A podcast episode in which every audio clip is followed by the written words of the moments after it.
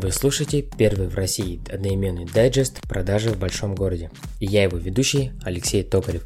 Мы говорим о личностном и профессиональном развитии в сфере продаж. В этом эпизоде продолжаем серию подкастов «Мифы в продажах» и их опровержение. Поехали! Почему-то многие консультанты, торговые представители, тренеры и менеджеры по продажам свято верят, что вопросы открытого типа особенно важны. Конечно, если речь идет о том, чтобы клиент заговорил и продавец получил нужные ему ответы, то да, это важно. Ученые были удивлены, когда обнаружили, что нет никакой закономерности между успехом сделки и тем, что для этого используются именно и только открытые вопросы. Удивительно, но закрытые вопросы дали толчок намного внушительнее и привели прямиком к заказам. Возможно, кому-то покажется такая теория странной, но это не так. На открытый вопрос нужно дать развернутый ответ, а на закрытый – короткий. Практика показывает совсем другое. По статистике более половины закрытых вопросов получают развернутый ответ. А в то время как открытый короткий. Не так важно, сколько открытых и закрытых вопросов, как то, насколько они раскрывают потребности клиента. Важно то, чтобы состоялось конструктивное общение. Тут я соглашусь с теорией равноправия типов вопросов. Согласно исследованию компании Hatweight, руководитель которой с 1974 года Нил Рекхэм автор теории спин продажи, во всех видах продаж используется приблизительно одинаковое количество вопросов, открытых и закрытых. Погрешность в 1-2% в сторону открытых. Ведя по воронке к своей цели, тяжело добиться результата, используя только открытые вопросы. Я это давно понял на опыте, так как очень активно изучал силу вопросов.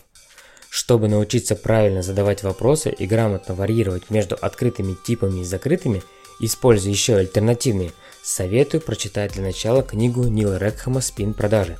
Это самая сенсационная книга по большим продажам. Также я советую вам ознакомиться с книгой «Продающие вопросы» от Пола Черри. Автор предлагает четкий инструментарий, состоящий из вопросов, которые способны заинтересовать клиента, а интерес преобразовать в действие. Это одна из тех книг, которые я мог бы себе посоветовать прочитать 10 лет назад. Но, к сожалению, она вышла в 2017 году. Кстати, я считаю, что достойные книги, действительно несущие в себе пользу, которые реально могут влиять на сознание и развитие человека, можно и нужно читать. А для всех моих слушателей, кто хочет получить углубленные знания, я договорился с компанией Litres на предоставление скидочки на эти замечательные книги. Теперь разберем это опровержение мифа на живом примере.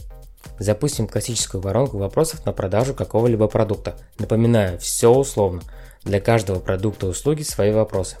Начало – открытые вопросы плюс уточняющие, в середине альтернативные и в конце закрытые вопросы. Начинаем с вопросов. Для каких условий, целей, задач вам это нужно?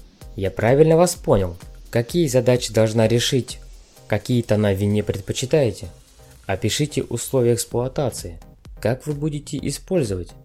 Далее идем по альтернативным вопросам. Вам понравился первый или второй? Расположены ждать или подберем по наличию? Вам красное или белое? И, наконец, закрытые вопросы.